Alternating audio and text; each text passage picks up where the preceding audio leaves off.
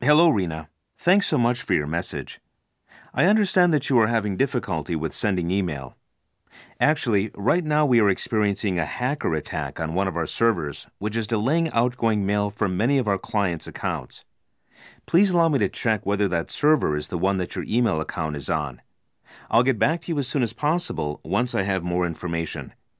We value our customers, and I want to get to the bottom of this for you.